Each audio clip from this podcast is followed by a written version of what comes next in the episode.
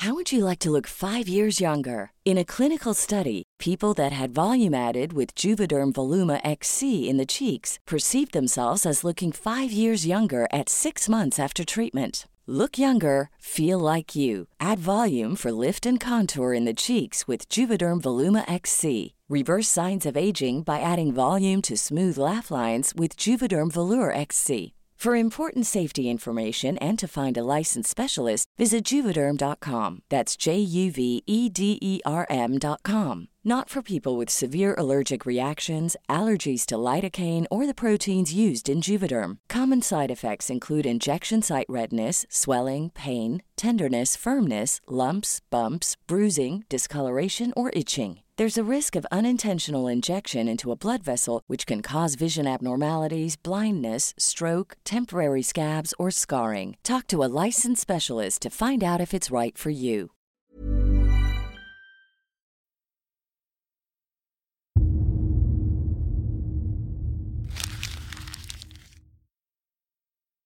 Seguirle el ritmo al país no es cosa fácil, pero en este espacio intentaremos, semana a semana y en 25 minutos, comprender juntos lo que sucede en el territorio que habitamos.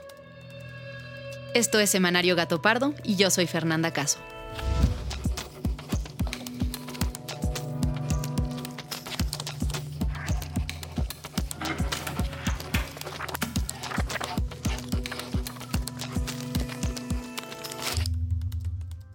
La semana pasada se llevó a cabo la Cumbre de Líderes de Norteamérica, en la que se reunieron los presidentes de Estados Unidos, México y Canadá. El solo hecho de reunirnos como buenos vecinos en un ambiente de respeto para buscar juntos el bienestar de nuestros pueblos ya es en sí mismo un acontecimiento histórico. Vimos a Joe Biden, el presidente de Estados Unidos, llegar al aeropuerto Felipe Ángeles, a Santa Lucía, después de que el Servicio Secreto de Estados Unidos determinara que era seguro aterrizar ahí. Y Justin Trudeau salió del mismo aeropuerto. Ya vemos al presidente Joe Biden, está bajando ahora mismo. La trompeta de esta Guardia de Honor del Ejército lo recibe. Otra imagen que nos dejó este encuentro fue una foto donde aparecen sentados y sonrientes los tres presidentes y sus esposas dentro de un elevador antiguo amontonados como viejos amigos y mirando todos hacia afuera. Una foto muy simpática, la verdad. Pero, ¿qué hay detrás de esas muestras públicas de amistad trilateral? ¿Qué trascendencia va a tener este encuentro? ¿Y cuáles fueron los principales puntos que se abordaron? Hoy vamos a hablar de eso, pero antes de pasar al tema de esta semana, revisemos las otras noticias. Hola, oigan, el juicio de García Luna cada vez está más cerca y salen y salen cosas nuevas. Creo que deberíamos de seguirle un poco la pista para ver qué ha pasado nuevo. El juicio contra Genaro García Luna no ha dejado de ser noticia. Hoy, martes 17 de enero, está previsto que la Corte de Distrito Este de Nueva York seleccione al grupo de 12 ciudadanos que van a conformar el jurado que votará por la culpabilidad o la inocencia del exsecretario de Seguridad Pública. Esto ante las acusaciones de narcotráfico, nexos con el cártel de Sinaloa y falsedad de declaraciones a las que se enfrenta. El juicio de García Luna, estás hablando del periodo de Calderón, está involucrando a muchas gentes, a muchas personas. No es una campaña periodística, es un juicio. Brian Cogan será el juez encargado de llevar el juicio. Es el mismo juez que dirigió las audiencias en el juicio del siglo contra Joaquín El Chapo Guzmán en 2019. Hasta este momento, los fiscales del Departamento de Justicia de Estados Unidos han exigido al juez que durante el juicio se permita presentar evidencia sobre la riqueza y lujos que acumuló después del 2012, mientras que por otro lado, sus abogados apelan a rechazar esta solicitud y permitirle a la defensa ampliar sus pruebas en torno a los esfuerzos bilaterales que hizo García Luna en el combate contra el narcotráfico como que el tema de la inflación en dos décadas, la más alta, sí se me hace. Eso sí es, o sea, razón. numerazo. El aumento en los precios de la canasta básica ha golpeado todo el año el bolsillo de los mexicanos. El 2022 cerró con una tasa del 8.54%, por encima de la inflación general incluso, la cual se había mantenido en 7.82. Los productos agropecuarios y los alimentos procesados así como de diversos servicios tales como la electricidad y el gas y otros indispensables como los medicamentos y artículos de higiene, recibieron el mayor impacto.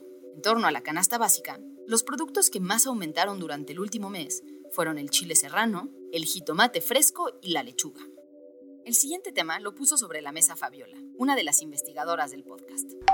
Oigan, neta, el tema del metro se está saliendo de control. O sea, cada día es, no sé si más impactante o decepcionante, pero la verdad es que Sheinbaum trae la soga al cuello con este tema y si neta no lo resuelve con inmediatez, le va a costar la elección. Esta semana, el metro de la Ciudad de México también continuó siendo noticia, pues después del choque de dos trenes entre las estaciones de Potrero y La Raza, cual dejó una persona fallecida y decenas de heridos, los accidentes siguieron ocurriendo prácticamente a diario. A ver, a manera de recuento sencillo, el 9 de enero, en la estación Bellas Artes de la línea 8, se registró el desprendimiento de cableado en las vías. Esto provocó retrasos. El martes 10, se registró un cortocircuito en la estación La Raza por un objeto que cayó a las vías justo después de haber retirado los trenes que se vieron involucrados en el choque. El 11 de enero, un tren en la estación Politécnico fue retirado de circulación debido a que generó una humareda y un conato de incendio derivado de una ponchadura de llanta. Además, en las líneas 7 y 9 se registraron humaredas por conductores eléctricos pegados. Esto ocasionó retrasos de hasta 30 minutos en el servicio. Y para rematar, este domingo dos vagones de la línea 7 en la estación Polanco se separaron y provocaron una humareda que puso en pánico a toda la población. Las sospechas de que estos incidentes pudieran haber sido provocados premeditadamente para afectar la imagen de la jefa de gobierno han comenzado a circular. En respuesta, la jefa de gobierno solicitó el apoyo de la Guardia Nacional en las instalaciones del metro para resguardar a los usuarios. Finalmente, no todo ha sido una catástrofe, ya que el tramo subterráneo de la línea 12 que va de metro Atlalilco a Mixcoac ha vuelto a entrar en funcionamiento esta semana. Y ahora sí, pasemos al tema principal de este episodio. ¡Vale, a dar vuelta! ¡Traigo de Canadá! ¿Cómo no? ¡Quítalo! Ah.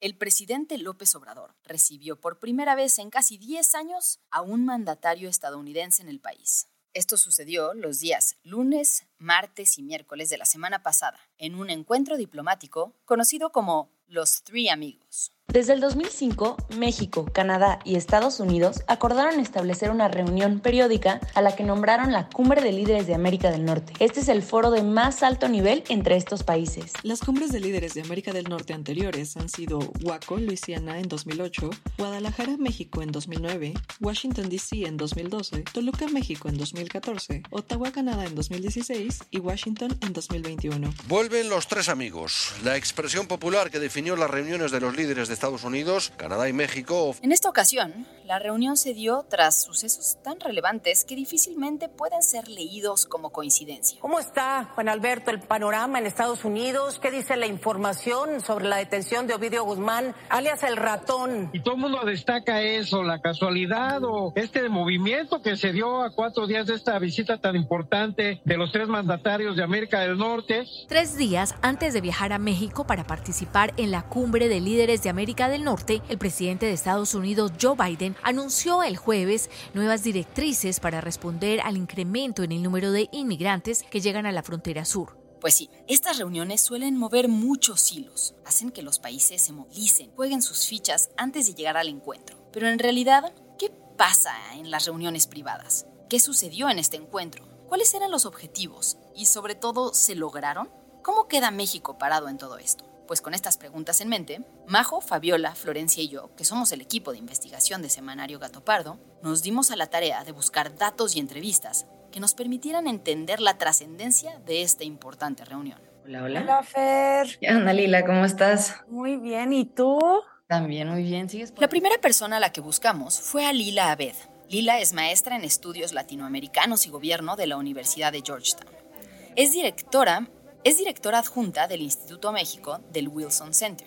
Fue asesora de políticas públicas para América Latina en un despacho internacional en Washington y fungió como corresponsal de la Casa Blanca para NTN 24. Lo primero que le pregunto a Lila es si estas cumbres realmente sirven de algo, porque en la mayoría de las ocasiones, tal como sucedió en esta reunión, vemos muchas fotos y sonrisas, mensajes cordiales y comunicados ambiguos que no permiten saber a ciencia cierta si hubo o no acuerdos de importancia. Estas cumbres tienden a ser de muy alto nivel, muy diplomáticas, por eso a veces uno siente que no surge mucho después de una reunión entre tres mandatarios, porque los golpes y las diferencias se desahogan a puerta cerrada, en privado, fuera de la prensa, fuera de los comunicados. Lila me explica que efectivamente la comunicación externa suele ser amable, pero que las reuniones son fundamentales. Primero, para mostrar el interés político de trabajar en los retos conjuntos. Y segundo, para hablar de los temas relevantes en las reuniones privadas.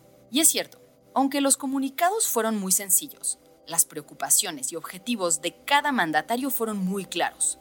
Tres principales temas sobre la agenda. El comercio, la migración y el tráfico de drogas. Particularmente el tráfico de fentanilo. Empecemos por el tema económico. Sí, la décima cumbre de los líderes de América del Norte, a mi parecer, llega en un momento clave para la región de América del Norte, ¿no? Enfrentan una oportunidad única para regresar a fortalecer el centro de producción de la región, fortalecer las cadenas de suministros regionales, poder integrarse aún más en materia comercial, eh, ya representan un tercio del PIB mundial. Lila me explica que derivado de la experiencia de la pandemia, cuando de un día para otro se paralizaron puertos y barcos comerciales procedentes de China y miles de productos de consumo simplemente dejaron de llegar a Estados Unidos, se empezó a hablar de la necesidad de acercar los centros de producción, algo que se conoce como el nearshoring. Nearshoring significa acercar la producción al territorio de consumo, un modelo industrial que podría cambiar el rumbo de la economía en México, ya que en medio de la guerra comercial de Estados Unidos con China y tras la pandemia, Estados Unidos busca acercar geográficamente la producción de sus bienes de consumo, por lo que México, con quien comparte más de 3.000 kilómetros de frontera, se vuelve una opción muy atractiva. Me parece que el tema fundamental fue la competitividad estratégica, es decir, cómo integrarse de manera más estrecha en materia económica. Vimos en el comunicado de la Casa Blanca varias acciones concretas, entre ellas, por ejemplo, un foro trilateral para fortalecer las cadenas en el sector de semiconductores. En particular, Estados Unidos está desarrollando un plan para que en la región se produzcan semiconductores. Los semiconductores son una especie de chips que transmiten información y hacen funcionar desde una radio hasta celulares, autos y máquinas muy complejas. Si quieres conocer más sobre este tema, te invito a que escuches nuestro episodio Semiconductores, México en el ojo del mercado internacional. Esta integración comercial no solo implicaría la inversión de miles de millones de dólares si se implementa adecuadamente, sino que de manera natural conlleva otro tipo de propuestas que podrían beneficiar muchísimo, por ejemplo, a jóvenes mexicanos. Se anunció un nuevo proyecto de movilidad estudiantil en América del Norte que se remonta a un proyecto que surgió durante la administración de Obama para permitir que talento mexicano, canadiense y estadounidense puedan pues tener oportunidades educativas, ¿no? en los tres países. Sin embargo, Lila me explica que poner en marcha una verdadera integración aún requiere enfrentar muchos retos. De esos que seguramente se hablaron a puerta cerrada y que no vimos necesariamente en la prensa.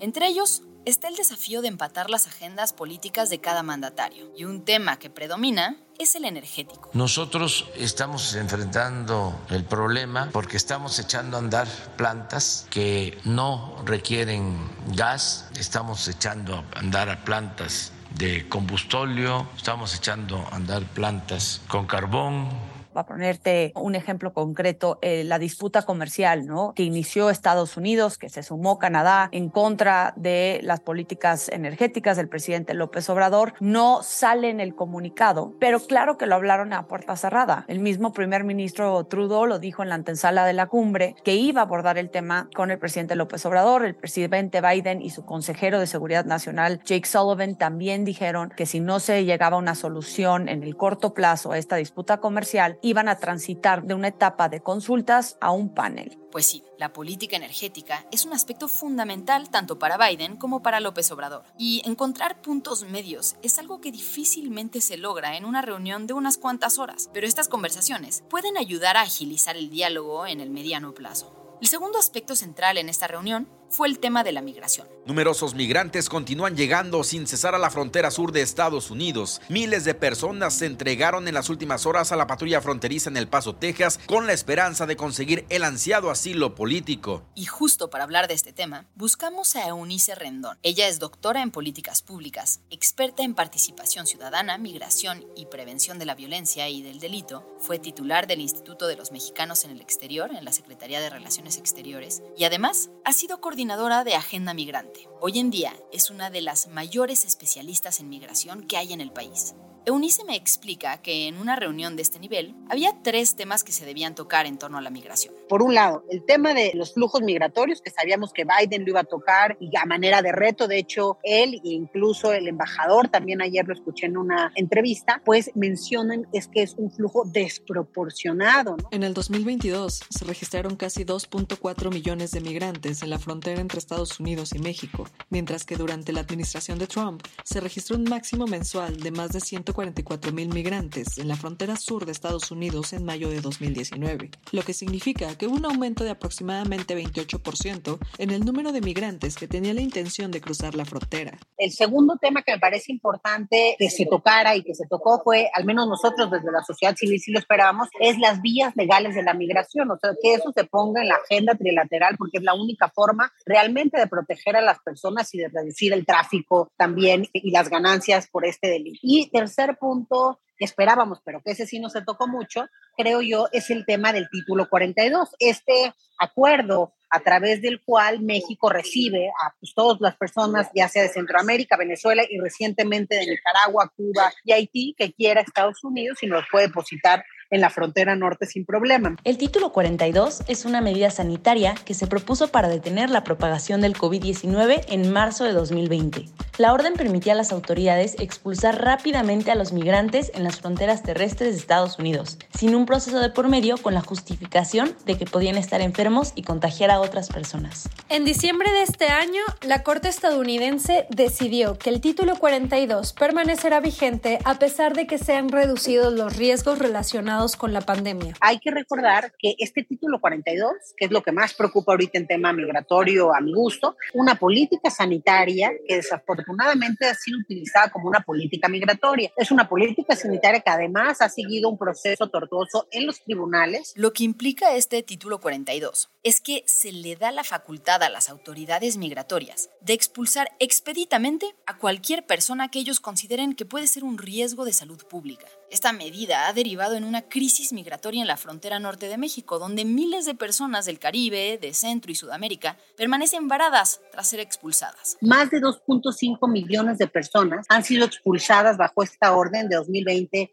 a la fecha. Entonces, lo que parece raro, pues, es que, por un lado, Biden, es más, él mismo da un discurso diciendo, está bien, vamos a aceptar seguir con el título 42 porque la Suprema Corte así lo definió, pero es una medida que no puede ser para siempre, pero por el otro lado, pues lo aplica extensivamente, o sea, no solamente siguió con la orden, sino que la aumentó, o sea, el 12 de octubre que hubo una reunión entre Estados Unidos y México, se amplió para venezolanos, antes solo era para centroamericanos, a partir de marzo 2020 solo se aplicaba esta medida para centroamericanos y mexicanos. En octubre, como vieron un gran flujo de venezolanos y estaban preocupados por el tema, amplían la medida para venezolanos. Y hace tres, cuatro días antes de que viniera Biden, hace un anuncio para ampliarla ahora a personas de Nicaragua, Cuba y Haití, que coincide con los flujos que están llegando actualmente. Esfuerzos de Estados Unidos por lograr una migración ordenada en su frontera sur. El gobierno del presidente Joe Biden anunció el jueves que permitirá la entrada cada mes de hasta 30 mil migrantes de Cuba, Haití, Nicaragua y Venezuela, pero endurecerá las restricciones para aquellos que intenten cruzar la frontera con México sin documentos. En algún momento en estos acuerdos se ha hablado de, o se ha acordado, o se ha dado ya, tal vez, dinero para que México pueda atender a los migrantes. No, justamente ese es mi punto. O sea, ok,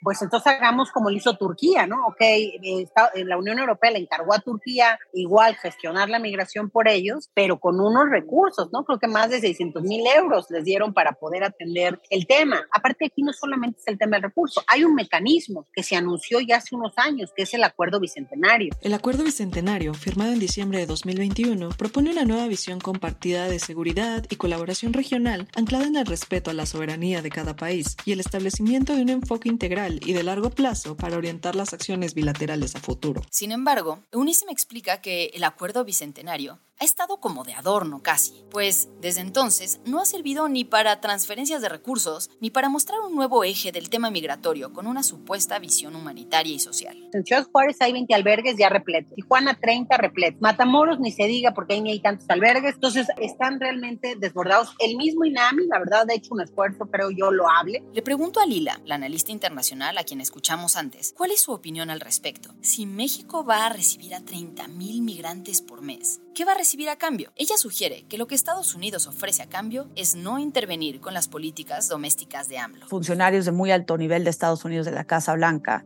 han sido muy vocales en contra de reformas antidemocráticas en El Salvador, en Nicaragua, en Cuba, en otros países de América Latina, pero se han quedado completamente callados en lo que ha pasado en México. ¿Por qué? Porque hay una necesidad y hay un interés profundo por parte de la administración de Joe Biden de tener a un aliado en López Obrador y no deteriorar esa relación porque puede tener consecuencias profundas para el futuro de no solamente Joe Biden, sino de los demócratas en Estados Unidos. Pero si no se soluciona el tema migratorio, difícilmente se va a poder avanzar en otros rubros, particularmente en competitividad estratégica de América del Norte. El tercer y último de los grandes temas de esta reunión, además de lo comercial y la migración, fue la seguridad, particularmente la política de drogas. Y la droga que está ocupando todos los titulares y conversaciones es el fentanilo. Estados Unidos atraviesa un problema de adicciones en su población a causa de esta sustancia. El país no vivía una crisis de drogas tan grave desde la epidemia del crack en los años 80. Tan solo en 2021, 100.000 personas murieron por sobredosis de esta droga. La economía deprimida por una deuda aplastante, la más grande del mundo, ha generado la mayor desigualdad social de toda su historia. El golpe emocional en personas productivas, con estudios, que de repente se ven imposibilitados a comprarse una casa o un coche, incluso ni siquiera poder rentar una vivienda, ha calado hondo y los ha llevado a engrosar las filas de los llamados zombies las víctimas del fentanilo. El fentanilo es un opioide sintético que puede ser hasta 50 veces más fuerte que la heroína y 100 veces más fuerte que la morfina. El fentanilo fabricado ilícitamente se encuentra disponible en el mercado de drogas en diferentes formas, entre ellas como líquido y como polvo. El fentanilo en polvo tiene la apariencia de muchas otras drogas y con frecuencia se mezcla con drogas como heroína, cocaína y metanfetaminas y se distribuye en forma de pastillas que se parecen a otros opioides recetados. Las drogas mezcladas con fentanilo son extremadamente peligrosas y es posible que muchas personas ni siquiera sepan que sus drogas lo contienen. Para hablar de eso, busqué a Carlos Matienzo él es politólogo por la UNAM, con un máster en seguridad y resolución de conflictos por la Universidad de Columbia. ¿Me puedes platicar en qué momento el fentanilo se convirtió en un tema tan relevante? ¿Qué es el fentanilo? Y pues por qué le interesa a Estados Unidos en la relación bilateral con México? Súper, pues mira, el fentanilo es en efecto ahorita una de las drogas, digamos, de mayor uso en Estados Unidos, porque al final del día el fentanilo viene a sustituir a drogas como la heroína, que es más barata, es más fácil de traficar y con una menor sustancia tiene un mayor efecto, pero es también una droga con muchísimos mayores, digamos, daños a la salud. Y es particularmente un tema, digamos, de crisis nacional. Por un lado, sí por razones tangibles, porque en efecto las muertes y los casos de sobredosis por esta sustancia han crecido sustancialmente, porque es una crisis que está afectando además a las comunidades blancas. Yo diría es la primer crisis de drogas que le está pegando a la comunidad blanca en Estados Unidos, que es percibible en las ciudades, personas jóvenes, etcétera, y realmente es algo muy visible. Ahora, ¿recuerdan el concepto del nearshoring del que hablamos antes, donde particularmente Estados Unidos está buscando acercar la producción al consumo? Bueno, pues más o menos esto sucedió, sin que las autoridades así lo quisieran, naturalmente, en el caso del fentanilo. Carlos me explica que antes de la pandemia, China era prácticamente el único productor del fentanilo que llegaba a Estados Unidos. El comercio se hacía a escondidas en los productos que enviaban al país. Pero además la gran ventaja del fentanilo frente a otras drogas es que con sustancias muy pequeñas puedes hacer muy buen negocio, ¿no? O sea, es una menor dosis la que tiene mayor efecto. Con menores, digamos, cantidades que logres meter a Estados Unidos, pues haces más dosis, vendes más y haces más dinero. Y entonces era muy fácil traficarla de China Estados Unidos, la metían en muñecas, en Barbies, en, este, en pañales, en paquetes de pañales. Al caer la importación de productos, también se redujo la importación de fentanilo chino y México empezó a cubrir esas carencias. Se empezó a producir fentanilo en México. Entonces el foco ha cambiado completamente de parte del gobierno de Estados Unidos. Ahora México es la prioridad en el combate al fentanilo. Antes lo era un poco más China. Y esto yo creo que marcará la agenda bilateral. Al final del día el mercado de las drogas y el tráfico de las drogas, pues separarlo del, tráfico legal de mercado. O sea, al final del día son las mismas fuerzas del mercado actuando y las mismas ventajas competitivas que tienen otras industrias. Entonces, en esa sustitución, digamos, de, que México está haciendo en otras industrias, en las drogas, está eh, perdón, en industrias tradicionales, pues está sucediendo también en la industria del fentanilo. Pero en materia de seguridad, ¿ha habido algún cambio en los acuerdos? ¿Sabemos algo sobre algún cambio de estrategia? Carlos me explica que no, no podemos hablar de grandes cambios. Incluso se refiere al acuerdo bicentenario como un acuerdo nominal, es decir, que solo tiene un nombre, pero no tiene cimientos sobre los cuales se tengan directivas en temas de migración, como ya habíamos visto, pero tampoco en seguridad. Lo, lo que nosotros vemos en México al final del día, que es una falta de estrategia de seguridad, pues se refleja también en la relación bilateral. México no, no le lleva sus prioridades a Estados Unidos, le llevó el tema de armas en su momento, lo cual fue muy positivo, pero pues no hay más. México no ha sabido aprovechar ese momentum, esa necesidad de Estados Unidos de, tener una mano más firme contra esta crisis de, de las drogas. Pues bueno, podemos asegurar que después de esta cumbre se buscará acelerar la integración y el crecimiento económico en la región. Planean sustituir el 25% de las importaciones de Asia por productos de la región. Sin embargo, para lograr esa integración económica, no podrán obviar los problemas sociales que se comparten entre la migración y la política de drogas. Por ello, entre 2023 y 2024, Estados Unidos se comprometió a regularizar la situación migratoria de 1.250.000 mexicanas y mexicanos que se encuentran en aquel país y que buscan el acceso a la ciudadanía norteamericana. Mientras que México fortalecerá la vigilancia de precursores químicos para evitar la producción de drogas como el fentanilo. En ese sentido, también se reforzará el control de armas. También se comprometieron a organizar el primer foro trilateral de semiconductores con la industria para adaptar las políticas gubernamentales y aumentar la inversión de las cadenas de suministro de semiconductores en América del Norte. La participación incluirá representantes de la industria y gobernantes de Estados Unidos, México y Canadá. En Semanario Gato Pardo seguiremos muy de cerca este tema para mantenerte informado. Muchas gracias por habernos acompañado y gracias también a quienes hicieron posible este episodio a Florencia González Guerra y Alejandra González Romo por su participación en la elaboración y edición del guion, a Fabiola Vázquez y María José Vázquez como asistentes de investigación, y a Pablo Todd de Mano Santa por la producción sonora.